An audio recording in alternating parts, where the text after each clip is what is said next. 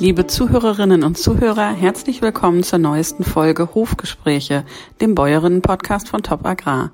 Ich bin Katrin Hingst und ich treffe in diesem Podcast interessante Bäuerinnen und schlaue Expertinnen und Experten, um mit ihnen über ihr Leben, ihre Herzensthemen, ihren Alltag zu sprechen.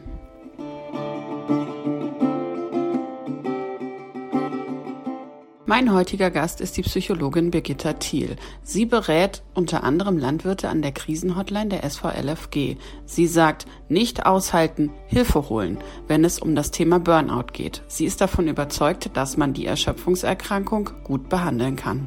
Wir freuen uns. Ja, äh, herzlich willkommen, Frau Thiel, zu unserem Podcast heute. Ähm, Frau Thiel, ähm, wie geht es Ihnen heute Morgen? Alles in Ordnung? Ja, ist wunderbar. Die Sonne scheint. Ich gucke auf meine frisch gepflanzten Hornfeilchen draußen im Garten und äh, freue mich, dass es endlich wärmer wird und ein bisschen Frühling, die Forsythie fängt an zu blühen. Das ist immer ein untrügliches Frühlingszeichen. Und ähm, sitzen Sie in Ihrem Büro oder? Ich sitze, das ist der Vorteil der, der, äh, der Digitalmedien. Ähm, ich sitze in meinem Wohnzimmer auf dem Sofa und schaue in den Garten raus.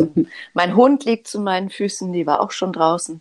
Und ähm, bin hier ganz entspannt, habe eine Tasse Kaffee an meiner Seite und okay. freue mich auf unser Gespräch. Wunderbar.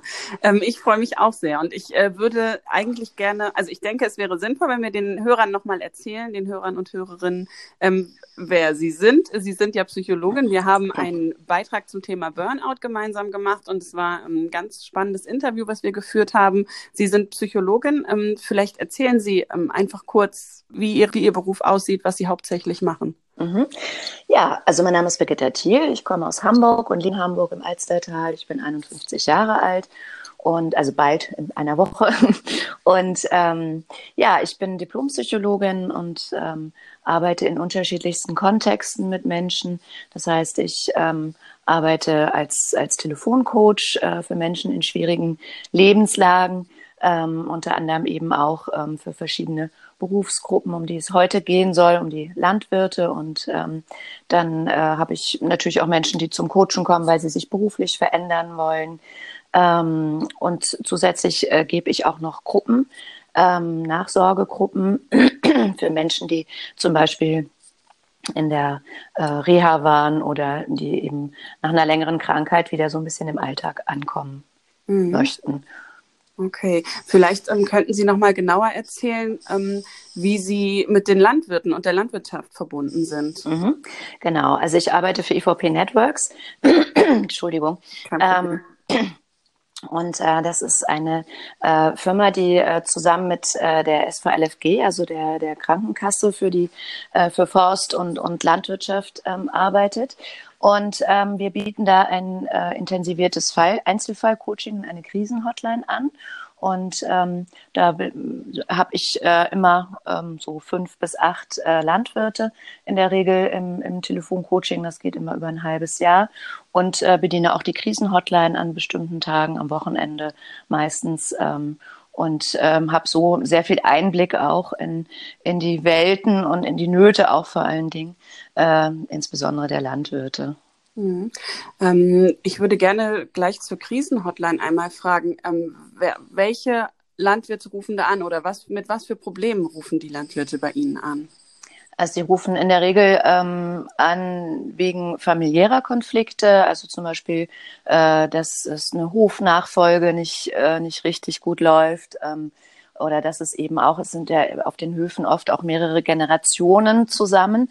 Das ist ja was, was wir jetzt zum Beispiel in der Stadt so nicht mehr kennen, ja. Ähm, und da gibt es, ist natürlich dann auch konfliktträchtig, ja. Äh, kann Einmischung in die Erziehung sein. Das kann, wie gesagt, das können auch Entscheidungen sein über, über Anschaffungen, über Veränderungen äh, auf den Höfen. Natürlich gibt es auch äh, oft finanzielle Probleme, die dann ähm, auch Druck machen, ja. Das sind dann oft die Menschen, die gerne so morgens um fünf, so gegen vier, fünf anrufen, wenn man merkt, aha, die können nicht schlafen, ja. Und dann rufen die vorm Stall an. Also das ist ähm, oft so eine Zeit, wo, wo doch mal jemand anruft.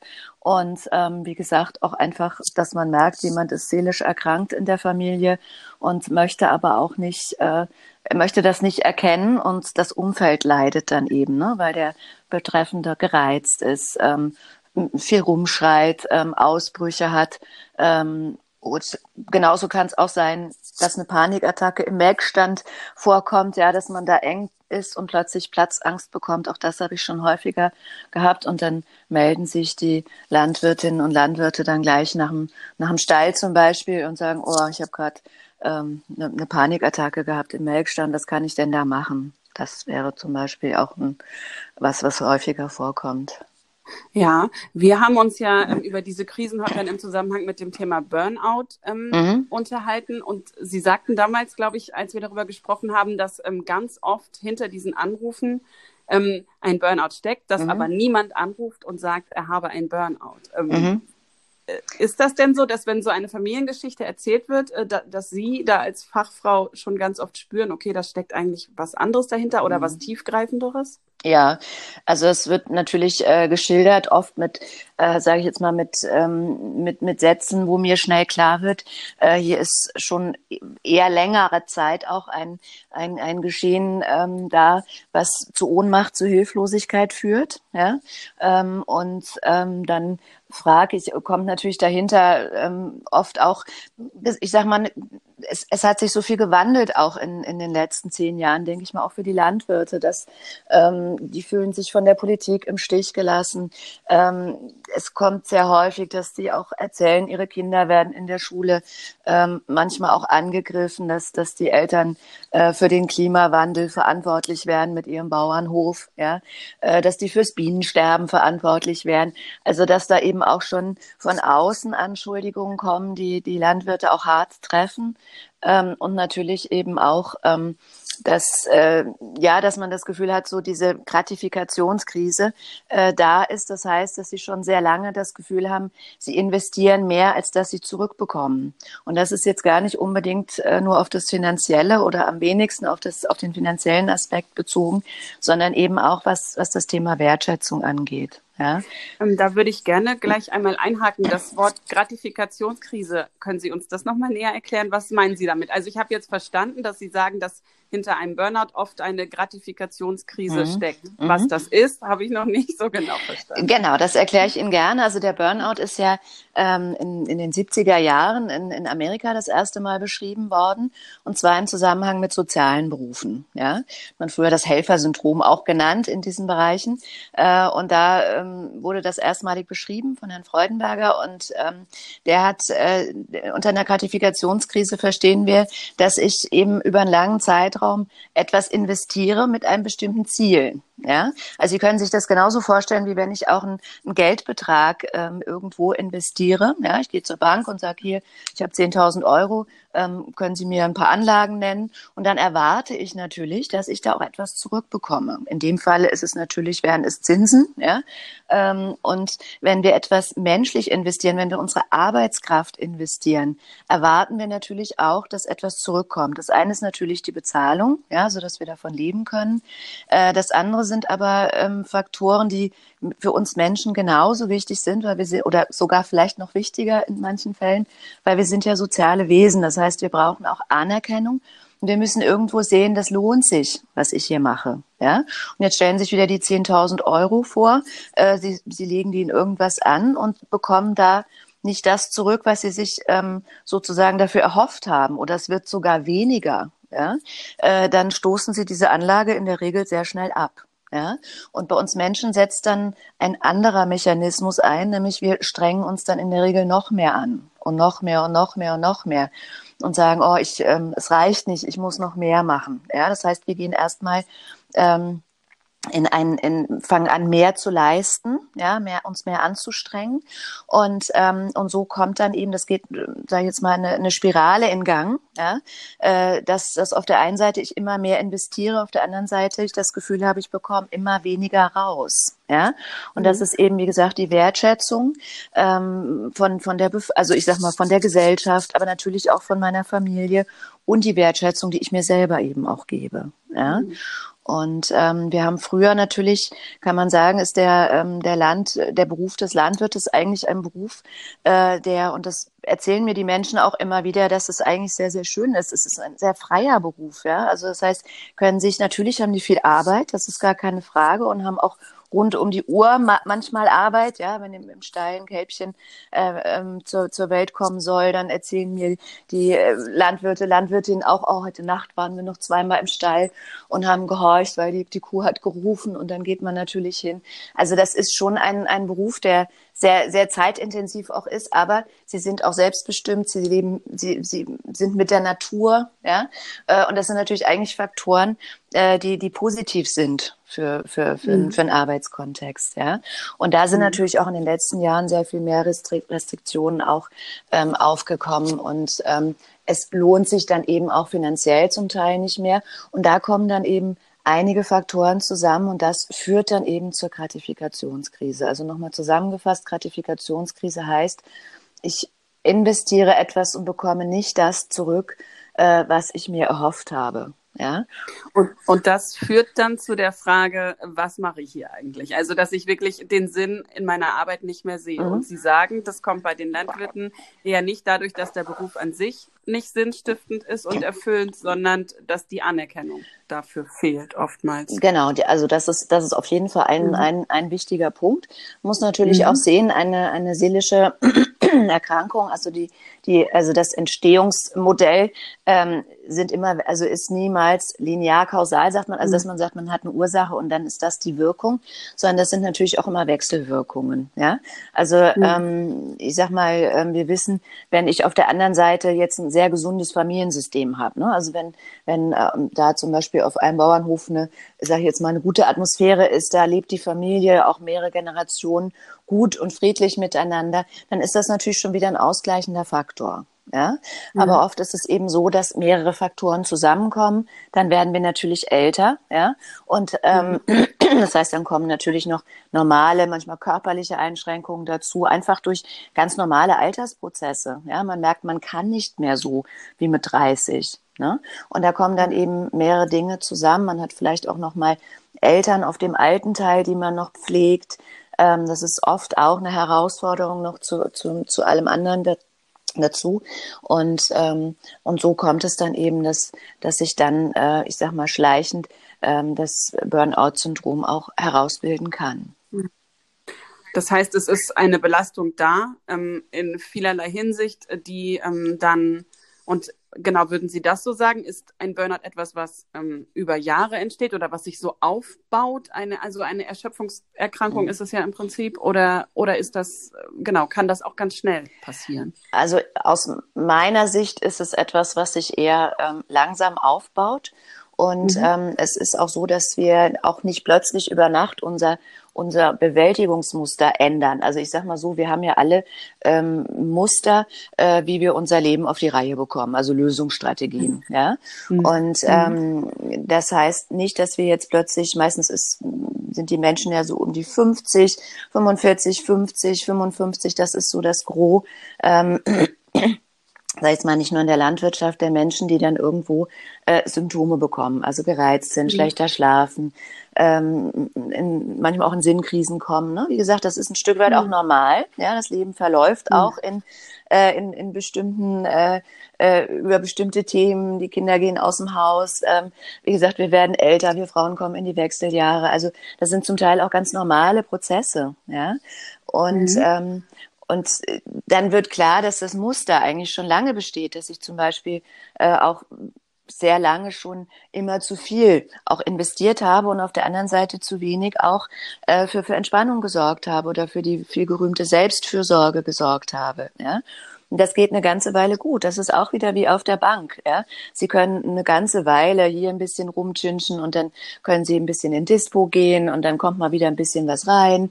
Dann gleichen Sie den Dispo wieder aus. Und so können Sie sich das mit unserem Seelenkonto auch vorstellen. Ja? Mhm. Also das geht eine ganze Weile gut. Nur ist dann eben die Frage, wenn es zu lange äh, ich im Dispo war, dann kommt irgendwann mal auch der Seelenbankdirektor und sagt so, jetzt ist hier aber Schluss. Äh, jetzt machen wir mal das Konto dicht. Ja? Und das ist dann der Moment, wo wir dann zum Beispiel auch eine depressive Symptomatik entwickeln, also das Gefühl bekommen, es geht gar nichts mehr. Das ist dann sozusagen auch der, der Endzustand. Ne? Und vorher merken wir aber schon, wir werden symptomatisch. Das heißt, wir, wie gesagt, wir schlafen schlecht, wir werden reizbar, vielleicht kommen körperliche Beschwerden dazu. Magen-Darm äh, wird dann häufig genannt, ein Reizdarmsyndrom zum Beispiel. Ich habe ein enge Gefühl in der Brust oder aber auch Muskelverspannung. Ich habe das Gefühl, mir sitzt jemand im wahrsten Sinne des Wortes im Nacken. Ja, ähm, das mhm. wird oft beschrieben, Rückenschmerzen. Ähm, solche Symptome kommen dann eben. Also es ist eher ein, ein Verlust des, der, der Kompensationsstrategien, ja, mhm. der dann dazu führt. Ähm, okay, Kompensationsstrategien ist schon wieder so ein Wort, was ja. ich jetzt äh, auf Anhieb noch nicht verstehe. Mhm. Also es ist äh, quasi so, also wenn ich das jetzt richtig verstehe, kann ich als Mensch relativ lange mhm. irgendwie dagegenhalten. Also ich habe eine Belastung, äh, die vielleicht auch vielfach ist, die die Arbeit betrifft und meine Familie und die alten Eltern, die ähm, pflegebedürftig sind. Und ich kann das relativ lange irgendwie ausgleichen, aber irgendwann kippt es. Dann habe ich das so richtig genau. verstanden. Also, genau, das ist ja. genau richtig. Okay. Ne? Also wir Menschen mhm. haben alle äh, Strategien, ja, um, mhm. um mit Stress auch umzugehen oder mit belastenden Situationen umzugehen oder auch unsere beruflichen Herausforderungen zu wuppen. Ja? Die haben wir. Wir sind, mhm. wir Menschen sind ja mit guten Hormonen ausges äh, ausge also ausgestattet.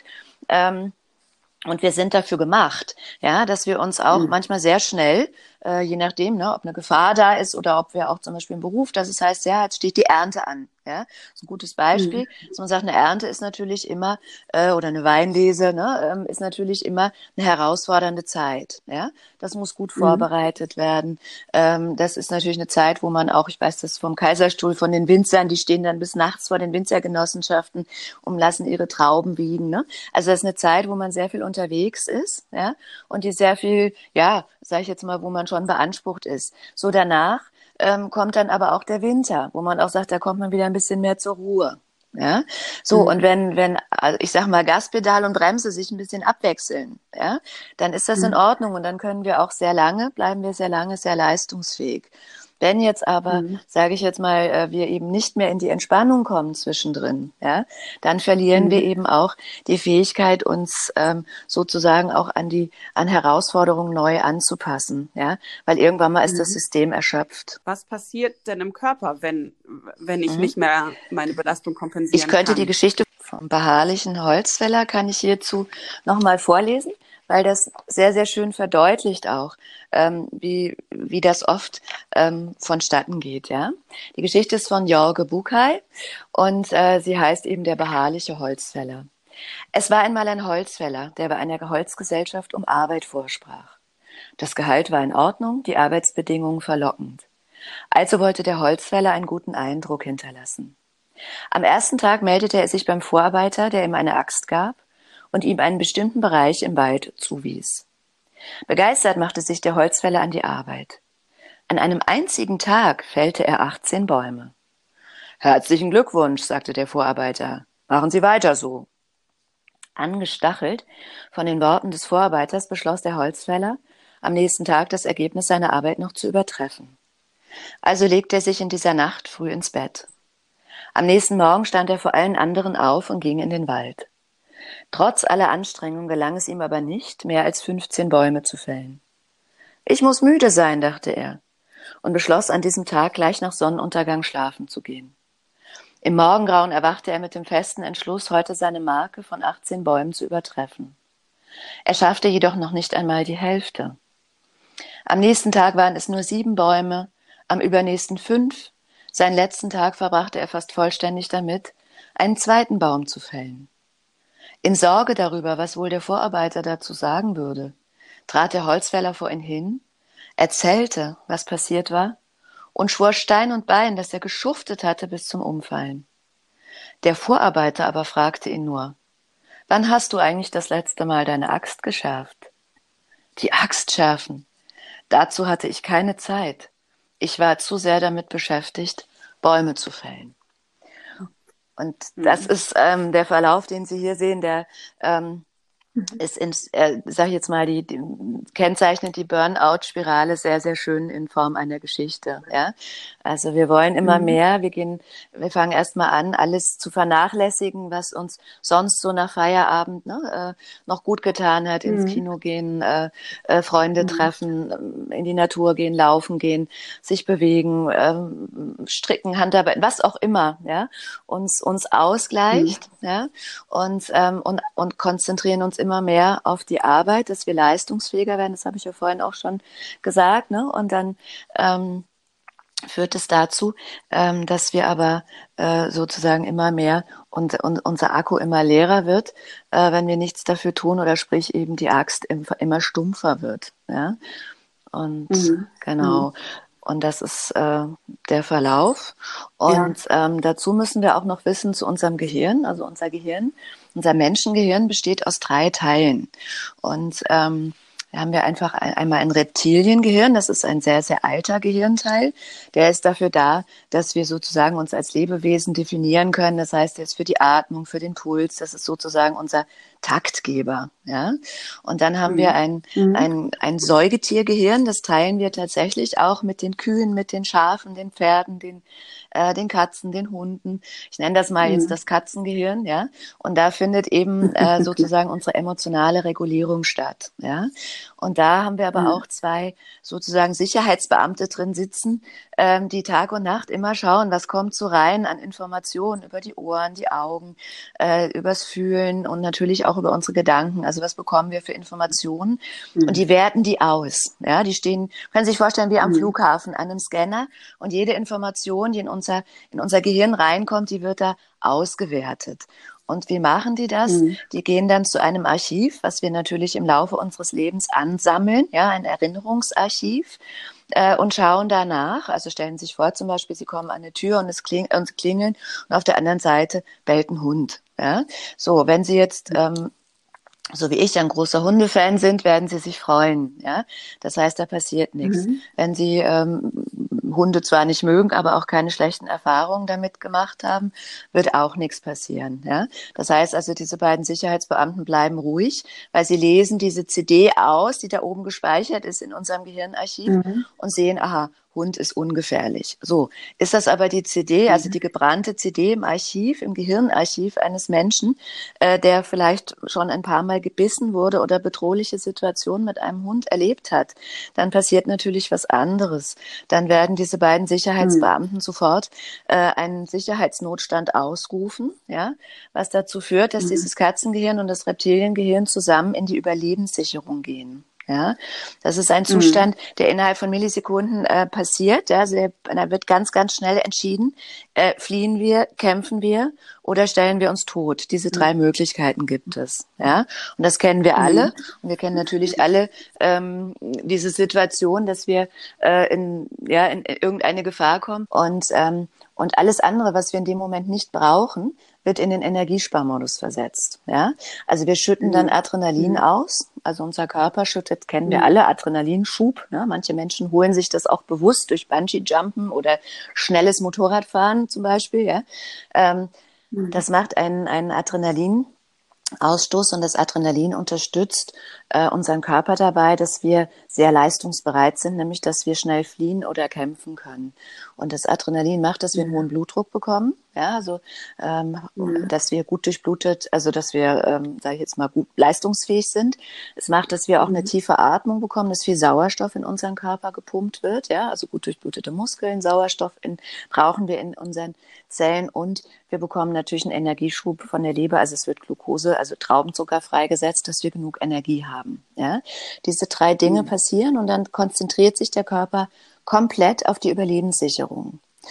Und leider gehört mhm. dazu auch, ähm, dass auch unser dritter Gehirnteil, nämlich der, der so fürs Abwägen, fürs Planen, fürs Lösungssuchen, ähm, fürs Priorisieren, also fürs, ähm, der, der so sagen kann, das ist jetzt am wichtigsten, das ist am zweitwichtigsten, das können wir jetzt erstmal vernachlässigen oder was mhm. könnten wir vielleicht auch an andere Menschen mal abgeben, also delegieren. Diese Fähigkeit geht uns verloren, weil dieser Gehirnteil, unser mhm. dritter Gehirnteil, ähm, den haben wir von den Menschenaffen bekommen und ihn weiterentwickelt. Ja? Mhm. Äh, der wird ist in, in dem Moment, wo ich auf ein, in einer Überlebenssicherung bin, nicht besonders hilfreich, weil er A, sehr, sehr viel Energie braucht, die ich in dem Moment in einem anderen Bereich mhm. brauche. Mhm. Und weil er B, ähm, sehr, sehr langsam ist, weil er immer sehr viel Information mhm. mit einbeziehen möchte. Er wägt ab. Er will vielleicht nochmal sich irgendwo erkundigen. Also das ist die Arbeitsweise dieses Gehirnteils. Ja? Und deswegen wird der aus, äh, sage ich jetzt mal, biologisch nachvollziehbaren Gründen in den Energiesparmodus versetzt. Und das ist natürlich auch der Grund, warum wir jetzt wieder zurück zum Burnout. Ähm, oft auch als erstes Anzeichen so äh, Konzentrationsstörungen auch haben. Ja, das heißt, jemand erzählt mir, ich kann mir gar nichts mehr merken oder ich laufe rum, ich weiß gar nicht mehr, äh, wie ich das alles ordnen soll, wie ich einen vernünftigen Plan machen soll. Ja, und das ist natürlich ein Zeichen, dass jemand mhm. auf Dauer innerlich in diesem Überlebenssicherungssystem unterwegs ist, weil ich sage jetzt mal, der Stress von außen, der Druck von außen zum Bären oder zum Säbelzahntiger im Gehirn wird, der immer wieder ähm, mhm. diesen, diesen Überlebenssicherungsmechanismus auslöst. Ja? Das heißt, das heißt, äh, wenn Sie sagen, also Flucht und Kampf bedeutet dann in dem Moment, dass ich, ähm, dass ich auf die Belastung reagiere und erstmal mache. Genau. Also dass ich erstmal meine Reserven mobilisiere und erstmal mhm. durchstarte sozusagen, aber dabei die Planung und die Lösungsorientiertheit ins Hintertreffen gerät und ich eigentlich keine. Genau, also Entscheidung, also es ist immer eine Frage, was für eine Entscheidung, um was geht's? Geht es ja. um eine Entscheidung, ja. ein, ein, ein äh, sage ich jetzt mal, äh, geht es um eine Jahresplanung, die ich mache für meinen Betrieb? Ja, da brauche ich genau dieses mhm. Professorengehirn, ja, weil wie ich das mhm. auch nennen kann, wie man das auch nennen kann. Ähm, oder geht es um eine Entscheidung, was mache ich jetzt, um mein Überleben zu sichern? Ja, äh, das, äh, mhm. kommt immer darauf an, ähm, was, was, ist mhm. die, was ist die Frage. Mhm. Ja? Aber unser Gehirn sagt eben. Safety first, also Sicherheit hat immer Vorfahrt. Ja? Und wenn in irgendeiner. Form, ähm, sage ich jetzt mal, mein, mein Gehirn in einer Dauerstressschleife ist, ja, äh, dann mhm. bin ich auch überwiegend in diesem Anteil unterwegs. Das ist kein Entweder-Oder-Prinzip, ähm, sondern es ist ein sowohl mhm. als auch Prinzip, aber natürlich kann man sagen, dass die Energie ähm, eher immer erst ins Überlebenssicherungssystem fließt, ja, bevor sie zum Professor mhm. fließt. Ja. Wenn mhm. ich eben das Gefühl habe, mein Außen ist nicht sicher. Und äh, diese, diese, diese mangelnde Sicherheit kommt natürlich natürlich durch existenzielle Themen, das ist ganz klar. Ja, wie wird es weitergehen mit meinem Betrieb? Mhm. Schaffen wir das? Häufig sind natürlich auch Schulden da. Ja, da wurde viel Geld aufgenommen. Mhm. Dann wird vielleicht jemand auch krank in der Familie und dann äh, das schafft alles große Unsicherheit. Oder jetzt gerade die Pandemie auch. Ne, ist für viele Menschen ein großer mhm. Unsicherheitsfaktor. Ja, und dann gehen diese Menschen mhm. natürlich mhm. auch. Das können sie jetzt auch nicht nur, äh, sage ich jetzt mal im landwirtschaftlichen Bereich sehen, sondern insgesamt gehen Menschen dann. Ähm, manche regen sich auf, kommen in den Kampf und andere ziehen sich zurück werden sozusagen, also entwickeln auch Symptome, die dann auch einer depressiven Symptomatik zuzuordnen sind. Ja, also ziehen sich zurück, ähm, mhm. werden antriebslos, werden hoffnungslos, werden bekommen ein Gefühl von Ohnmacht, dass man ja sowieso nichts tun kann. Würden Sie sagen, dass diese, ähm, diese depressive äh, Verstimmung, wenn ich da reinkomme, dass ich, dass, dass äh, ich in Richtung ähm, Depression und Hilflosigkeit gehe, ist das dann quasi die, das, äh, die schlimme Form des Burnouts, also das, die Endphase sozusagen? Kann man das so sagen? Oder ist das zu, zu äh, Ja, also man, man könnte schon sagen, also die, die erste Phase ist natürlich ähm, dass man merkt, ne, man ist ein bisschen gereizter, es kommen Symptome, die dann aber auch wieder ein bisschen mhm. verschwinden, ja, äh, oder verschwinden können, mhm. ja. Also wie gesagt, das kommt äh, meiner Erfahrung mhm. nach dann eher schleichend und dann kommt eben auch die Phase, gerade auch dann eben bei Menschen, die sehr leistungsorientiert sind oder die auch eher von den Persönlichkeitsmerkmalen her eher so zum Perfektionismus neigen, ja, die verstärken das dann noch, ne? mhm. ne? Also die geben dann noch mal mehr, ja. Mhm. Das ist genau die der Mechanismus, der in der mhm. Holzfäller-Geschichte sehr schön rauskommt, ja.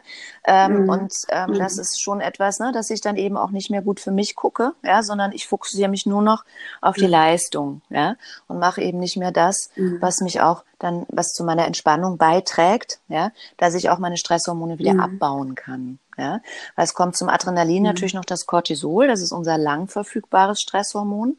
Ähm, und auch das ist natürlich ungünstig, wenn das auf Dauer erhöht ist. Ja? Ähm, dann ähm, mhm. kommt es dazu, dass ich A, wie gesagt, schlecht denken kann. Ja? Und natürlich komm, werde ich dann auch mhm. anfälliger, mhm. ja? Ähm, für, für, auch für körperliche mhm. Erkrankungen ne? oder auch für Infektionen, ähm, wenn das Cortisol auf Dauer erhöht ist. Mhm. Und ähm, natürlich ähm, kommt eben dazu, dass ich, wie gesagt, schlecht schlafe, also dass ich da dauerhaft in diesem Zustand, der, ähm, der immer sei achtsam, äh, ne, schlaf nicht tief. Das ist, wie gesagt, biologisch macht das, wenn Bären um mein Haus schleichen, macht das Sinn, dass ich nicht so ganz tief schlafe, ja? Oder macht es auch Sinn, dass ich hier nicht auf dem Sofa mhm. liege und einen Liebesroman lese? Ja, da sagt mein Gehirn, sag mal, spinnst du? Mhm. Es geht hier um die Bären, die ums Haus mhm. schleichen, ja? Und so kann man sich mhm. das vorstellen, ja? Okay. Sie haben jetzt ähm, gerade die Pandemie schon erwähnt ähm, und grundsätzlich würde ich gerne einmal fragen, haben die Belastungen, also jetzt für Landwirte oder vielleicht auch gesamtgesellschaftlich ähm, zugenommen, die dazu führen, dass man Burnout entwickelt? Also ist Burnout häufiger geworden in den letzten Jahren? Also ähm, natürlich haben wir schon einen Anstieg hier in, in, den, äh, in den Zahlen, ähm, auch was, was Krankheitstage mhm. angeht, ne? was, was äh, Krankschreibungen mhm. auch angeht. Ähm, und äh, gut, ich sage jetzt mal mit der das Jahr jetzt Pandemie, das muss man aus, muss noch ausgewertet werden. Das wäre jetzt nicht, ähm, also natürlich ist gefühlt, ja, ähm, kommen jetzt äh, mehr Menschen auch in, in, mit der Belastung. Für mich jetzt auch im Moment, so am Anfang war das, habe ich das nicht so erlebt. Ja, also in der ersten äh, im ersten Lockdown zum Beispiel letztes Jahr war es eher so, dass äh, für manche Menschen fast wie so ein Zauber äh, über, über dem Ganzen lag. Ja? Also dass sie sagt, oh, es fliegen keine Flugzeuge, mhm. die Luft ist sauber, äh, wir sind frei, ne, wir, wir sind mal befreit von allen Terminen. Ne? Also dass so, so die ersten Wochen gesagt, ja, das mhm. schaffen wir, da gehen wir durch. Dann war ja auch das Wetter. Ich weiß, wir hatten hier in Hamburg sechs Wochen traumhaftes Wetter. Ja? Äh, das hat natürlich auch eine mhm. Rolle gespielt. Und äh, jetzt so in, ich muss sagen, so in den letzten zwei, drei Monaten habe ich doch verstärkt auch Anfragen, äh, jetzt auch jetzt mal außerhalb auch des, des landwirtschaftlichen äh, Geschehens, ähm, dass einfach Menschen auch sagen, boah, ich bin da lange mhm. gut durchgekommen, ich habe gute Ressourcen, aber langsam merke ich, dass mhm. dieser Begriff Mürbe ist ja auch häufiger mhm. in letzter Zeit in der ähm, mhm. in der Presse auch gefallen, ja. Und ähm, dass man einfach sagt, so äh, eben, das ist das, ne? Wir, wir können über einen langen Zeitraum unsere Kräfte mobilisieren, ja, und können sagen, so, das machen wir mhm. jetzt. Ja, das ist auch genau wie auch mhm. ähm, der, der Burnout-Mechanismus im Prinzip. Aber irgendwann mal ist das ist unser System dann erschöpft und dann mhm. müssen wir auch mal wieder ein bisschen mhm. wissen, so jetzt geht's so weiter, jetzt geht's so weiter äh, und deswegen fehlt uns hier im Moment auch mhm. so ein bisschen Orientierung und Sicherheit, ja. Und das sorgt natürlich mhm. bei Menschen dafür auch in unterschiedlicher Ausprägung. Ja? Spielen natürlich auch die individuellen Ressourcen mhm. eine große Rolle. Ja. Ähm, ja. ja.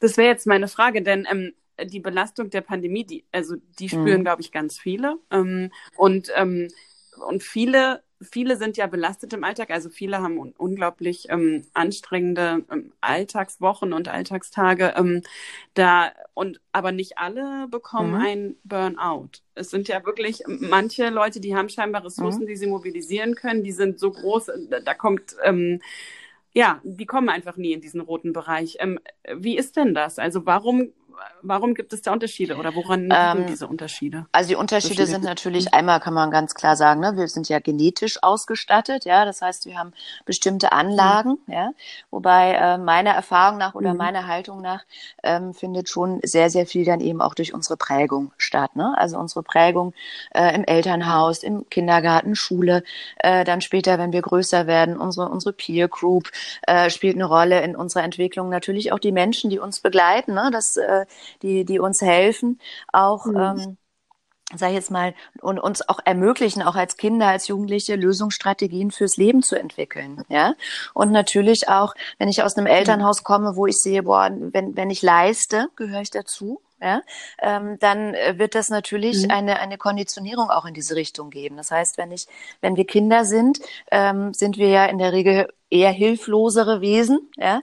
Das heißt, wir sind auf das System, in dem wir groß werden, also in der Regel ist das ja eine, in meine Familie, sind wir angewiesen darauf, dass die uns möglichst viel Beachtung schenken, also sprich uns Bindung geben, weil wir können ohne Bindung nicht überleben. Ja, das heißt, wenn wir Kinder sind, tun wir alles, mhm. um zur Bindung zu kommen. Ja, und dann haben sie natürlich, stellen sich mal eine Familie vor mit vier, fünf Kindern und eins kommt zur Welt, ist vielleicht auch, sage ich jetzt mal, mit mit ordentlich äh, Intelligenz ähm, ähm, ausgestattet. Ja, man, man merkt dann früh, ah oh, Mensch, guck mal, der macht schon Puzzle mit 500 Teilen, mit vier oder der fängt mit fünf schon selber an, sich das Lesen beizubringen.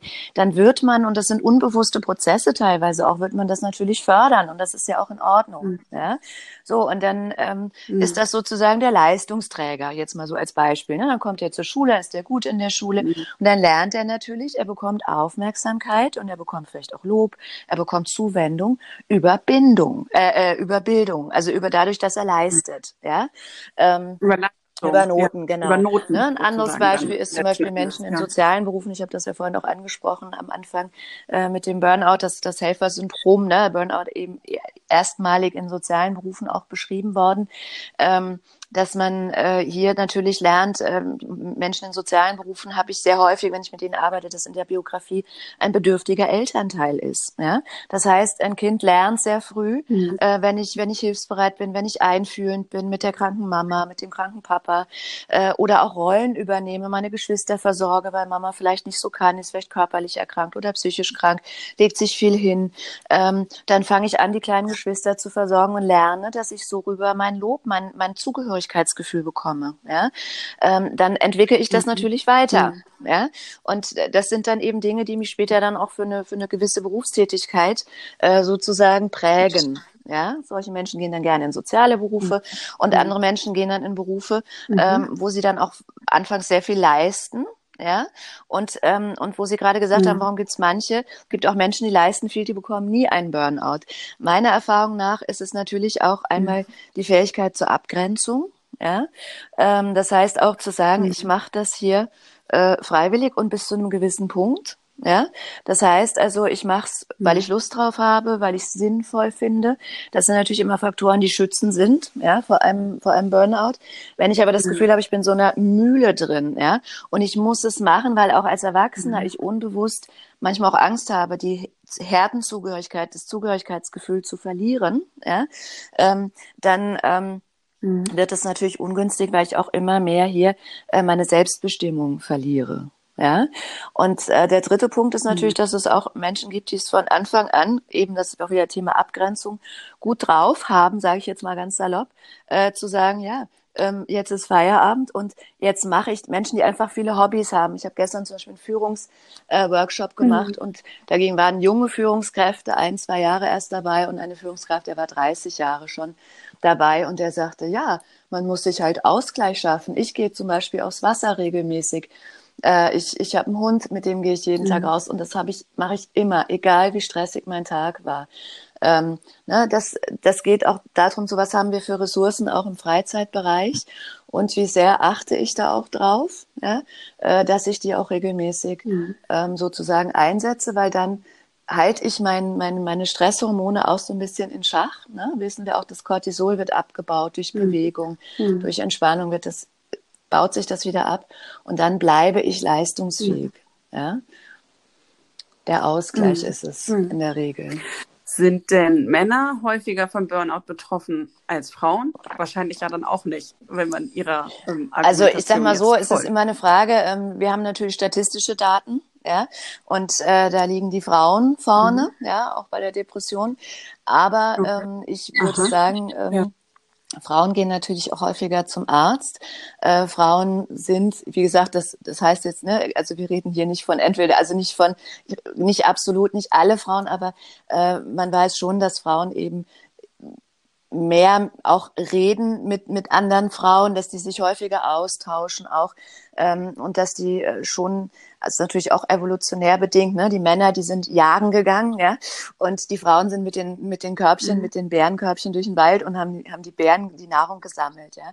Äh, und so ist das natürlich schon auch in uns noch ein bisschen drin, dass wir Frauen schon ähm, uns auch austauschen über seelische Dinge und dass wir Frauen eben auch ähm, vielleicht auch ein bisschen schneller zum Arzt gehen oder auch schneller erkennen, hey, ich brauche Unterstützung mhm. oder mit mir stimmt was nicht. Ich muss gucken, dass ich in irgendeine äh, Unterstützung bekomme, dass ich auch in, in Veränderung meines Lebensstils gehen kann. Ja?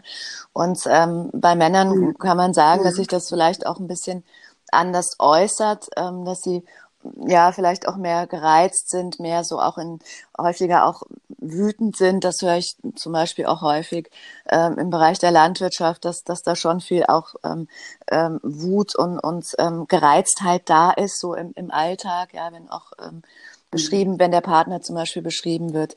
Und ähm, ja, es ist wie gesagt immer eine Frage, wer geht zum Arzt und bekommt die Diagnose. Ja, also aus meiner Sicht ist es eher mhm. Mhm. dass es relativ gleich verteilt ist, aber die Statistik sagt natürlich was anderes, aber die Statistik kann nur das aufnehmen, was sie auch messen kann anhand von Diagnosedaten zum Beispiel. Ja? Mhm. Sie hatten das jetzt vorhin schon angerissen, aber wann sollte ich denn als Landwirt hellhörig werden? Also wann, ab, ab welchem Punkt gilt es, dass ich mir Sorgen machen muss um mich also, selber oder ja, um meine Ressourcen? Also zum Beispiel, wenn ich ähm, über einen längeren Zeitraum jetzt auch zum Beispiel körperliche Symptome habe, die ich mir nicht erklären kann. Also zum Beispiel Magen-Darm-Beschwerden, enge Gefühl in der Brust, ähm, Herzrasen, manchmal Schweißausbrüche, Schwindel, äh, gehört dazu, Schlafstörungen. Mhm. Ne? Also es kann immer mal sein, auch dass man mal schlecht schläft, aber wenn mhm. sich das über einen längeren Zeitraum hinzieht, ja, und ich es mir auch nicht mehr so gut erklären kann, ja, also wenn ich in der Anspannung bin, sage, oh, jetzt steht die Ernte an mhm. oder sowas, ne, dann ist das auch ganz, ein Stück weit auch normal, dass ich dann etwas ach, wach, wacher auch bin in der Nacht, weil eben mein, mein System merkt, hey, wir müssen uns hier auf was vorbereiten, auf eine außergewöhnliche mhm. Situation. Aber das ist, äh, wenn, wenn das dann über einen längeren Zeitraum anhält, sollte man auf jeden Fall mal schauen. Äh, vielleicht auch erstmal selber gucken, kann ich ein bisschen mehr Selbstfürsorge in meinen Alltag einbauen? Kann ich schon mal anfangen, jeden mhm. Tag noch mal eine halbe Runde, eine halbe Stunde mit dem Fahrrad eine Runde drehen oder einen Spaziergang machen oder mal abends einen schönen mhm. Film gucken? Also irgendwas, was mich entspannt. Ja, und dann kann man natürlich, ähm, mhm. wie gesagt, sehen, dann kommen auch Symptome, dass man eben auch häufiger merkt, man hat negative Gedanken, man findet das alles so ein bisschen sinnlos. Ja, man fühlt sich eben, wie gesagt, Hilflosigkeit, Ohnmacht. Also mhm. Also wenn ich das so jemanden zusammenfasse, auch im Gespräch, ich sage, ich habe das Gefühl, dass ich schon länger auch äh, in so einem Zustand auch der Hoffnungslosigkeit, der Hilflosigkeit, der Ohnmacht sind, dann kommt immer sofort ein Ja. Woher wissen Sie das? Ja, also das ist schon häufig mhm. dann eben, wie gesagt, das mhm. zugrunde liegende Gefühl, was sich dann aber eben auch in körperlichen mhm. Symptomen oder auch in Gefühlssymptomen mhm. äußern kann. Mhm. Das heißt, Sie als Fachfrau können anhand einer Biografie oder anhand einer Lebensgeschichte, die Ihnen jemand erzählt, schon auch erkennen, ob da, ähm, ich weiß nicht, ob man das das richtige Wort ist, ob man, ob da Träger sind für einen Burnout oder ob es da Faktoren gibt, die einen Burnout begünstigen. So. Und dann können Sie das quasi den, den Leuten Ja, also man, ich frage dann natürlich schon ein bisschen und was natürlich auch oft ist, ist, dass also gerade jetzt auch bei den Landwirten, dass, ähm, dass, dass zum Beispiel auch so Nachfolgen nicht richtig geklärt sind oder dass auch äh, sage ich jetzt mal, auch Beteiligungen am mhm. Hof. Also es ist manchmal so, dass, dass der Älteste dann ja den Hof ähm, sozusagen übernommen hat, ja, aber andere Geschwister in der Geschwisterfolge eigentlich mehr arbeiten auf diesem Hof. Also dass das ungleich verteilt ist, mhm. ja. Und das sorgt natürlich, das verstärkt natürlich noch mal viel, viel mehr das Gefühl, was mache ich hier eigentlich? Ich habe überhaupt keine Rechte, aber alle Pflichten. Ja, ähm, also das ist sehr oft, dass, mhm. dass da mhm. eben auch mhm. ungeklärte Arbeitsverhältnisse sind. Ähm, und das, das sind, ist zum Beispiel ein Verstärker, ja, oder eben auch natürlich Schulden, mhm. aber auch natürlich eine, äh, sage ich jetzt mal, eine, eine starke Leistungsausprägung, ein starker Perfektionismus, ja, und sowas hören Sie natürlich in Gesprächen schon raus auch, ja, oder eben auch so die Scham, sich mhm. mal beraten zu lassen, ja. Ähm, natürlich alles Sachen, die, mhm. die früher so nicht, nicht so vielleicht nötig waren. Man war so ein Stück weit schon auch eher autonom und jetzt heißt es, Mensch, ich soll jetzt als, als Mann plötzlich zu so einer Beratung gehen und mich da nackig machen, sage ich jetzt mal in Anführungsstrichen. Ja? Also auch das spielt natürlich mhm. eine Rolle. Äh, die Scham auch, ähm, Beratung einzuholen oder auch die Scham einzugestehen, dass vielleicht auch eine Planung nicht so gelaufen ist, ähm, wie man das wollte ja, oder auch die Scham, mhm. ähm, nicht mehr so erfolgreich zu sein, wie es vielleicht der Vater war, ja, oder der Großvater. Und oft sind da ja auch Aufträge, ja. Das äh, letztens auch ein ähm, ein Landwirt gesagt, ja, mein, mein Opa hat mir schon immer gesagt, äh, äh, du wirst den Hof mal übernehmen. Das sind auch ähm, ganz schöne ähm, Aufträge, ja. Und dann ähm, merkt er, boah, vielleicht will ich das mhm. gar nicht oder vielleicht hat er gar keinen Spaß dran oder er hätte gerne was anderes gemacht, ja. Also auch das sind natürlich manchmal Themen, die kommen, dass wir in unserer heutigen modernen Zeit, ja, also dass das nicht mehr alles so selbstverständlich ist. Und dann schafft das natürlich auch innere Konflikte, mhm. weil auf der einen Seite habe ich einen Auftrag, das Familienerbe weiterzuführen und auf der anderen Seite werden wir schon auch immer ein bisschen individualistischer in, also in unserer Gesellschaft heute, ja, und sagen, Mensch, ich würde mich gerne auch anders verwirklichen, ja. Und das ist natürlich auch, sind auch Themen, die auch mhm. eine Rolle spielen, ja, die dann dazu führen können, dass ich einen mhm. Burnout entwickle. Können Sie denn den Landwirten helfen? Also können Sie den Leuten, die zu Ihnen kommen ja. und Hilfe suchen, ja, dann das kann ich Hilfe eindeutig geben? mit einem ganz dicken, fetten Ja beantworten. Ähm, natürlich in unterschiedlicher Ausprägung, ja, das ist ganz klar.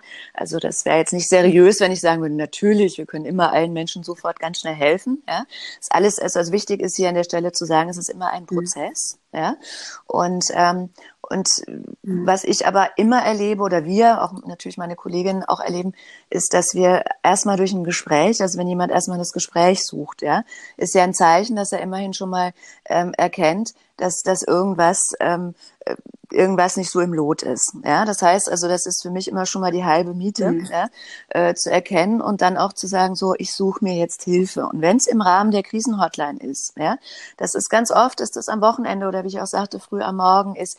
Das heißt, die müssen keinen Termin machen und dann machen sie es, dann sagt man, ach, jetzt muss ich da mal einen Termin machen, dann gibt's eine Wartezeit und dann passt es dann nicht. Und sondern das ist das Tolle an der Krise, die rufen an und es ist sofort oder ne, wenn wir gerade im Gespräch sind, aber ich sag mal innerhalb relativ kurzer Zeit jemand verfügbar, ähm, der sich gut damit auskennt und der erstmal zuhört. Ja? Und allein das Zuhören schafft mhm. in der mhm. Regel erstmal eine Sicherheit. Ja? Und dann natürlich noch zu sehen, da, da hört mir jemand zu, der versteht, der mir ein paar Beispiele gibt, vielleicht auch von anderen Landwirten und ich merke, hey, äh, die weiß, wovon ich rede oder der weiß, wovon ich rede. Ja? Und das schafft erstmal Sicherheit und gibt meiner mhm. Erfahrung oder unserer Erfahrung nach ganz, ganz viel Entlastung schon mal. Ja, zu sehen, hier ist ein Raum, äh, wo ich das alles mhm. erstmal loswerden kann.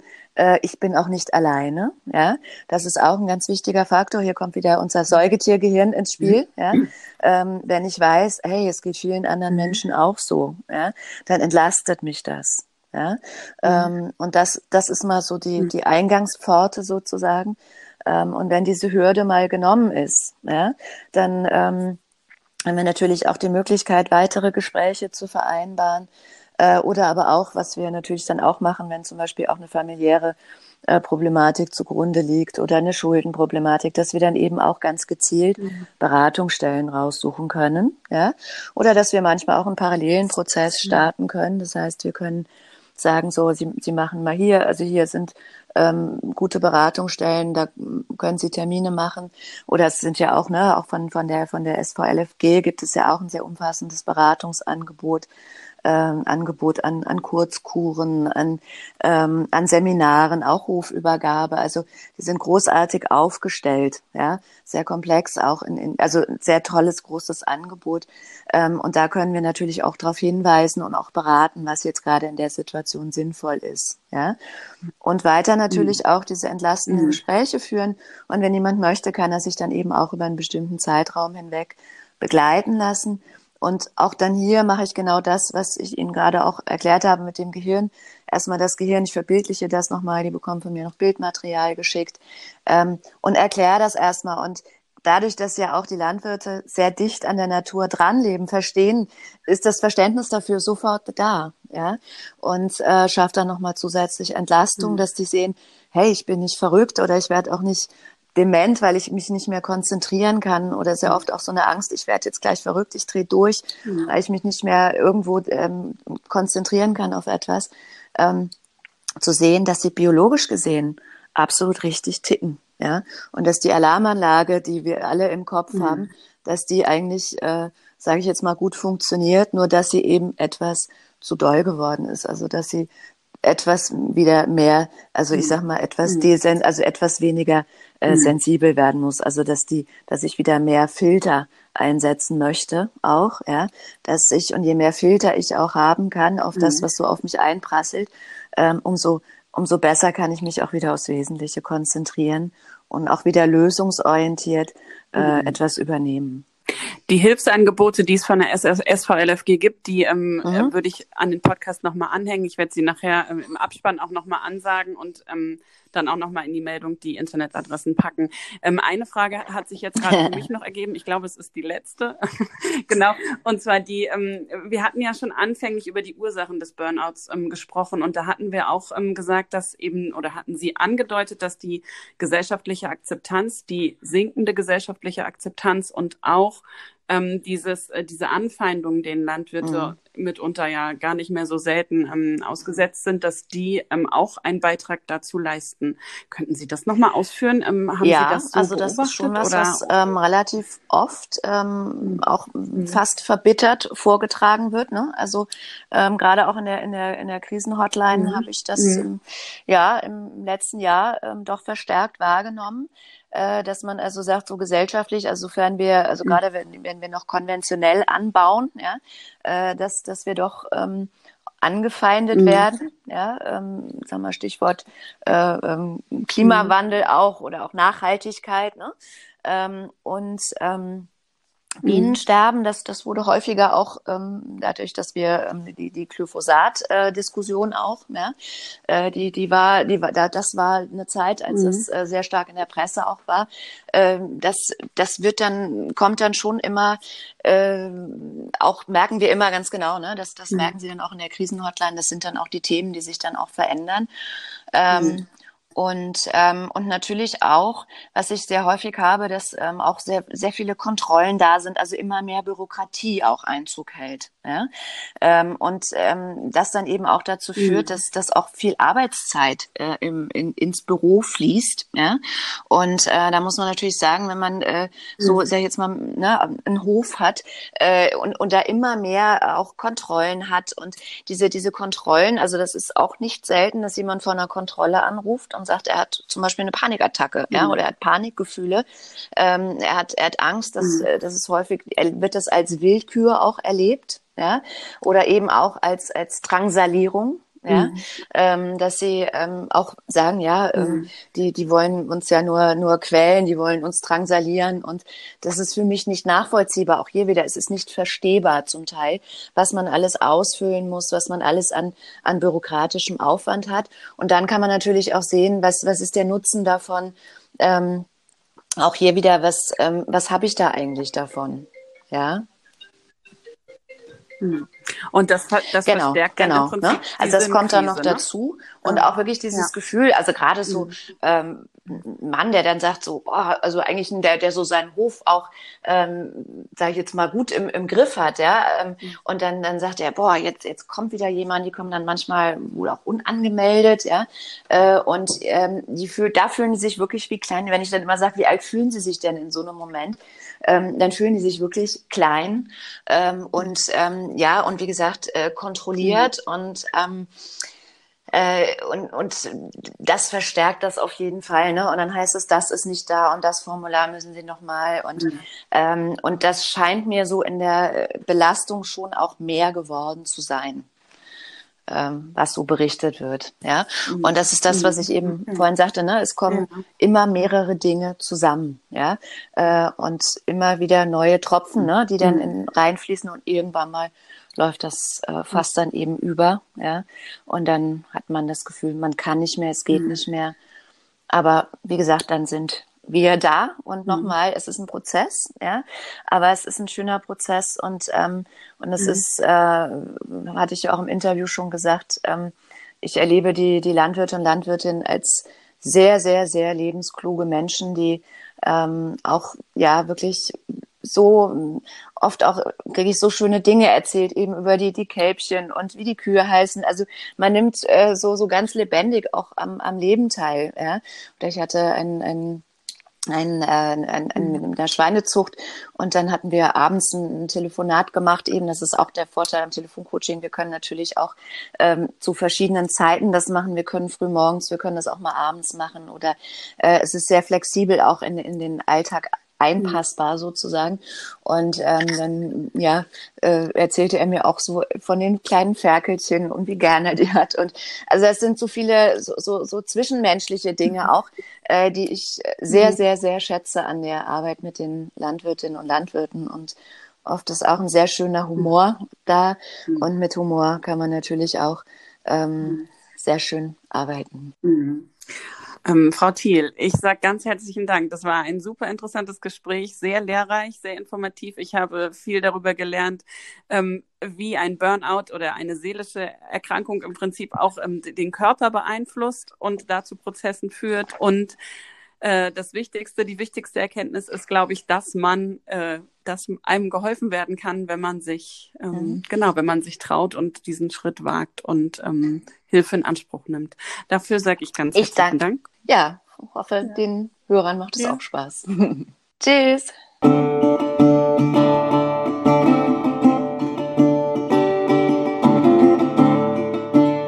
Das war der Burnout Podcast mit Psychologin Birgitta Thiel.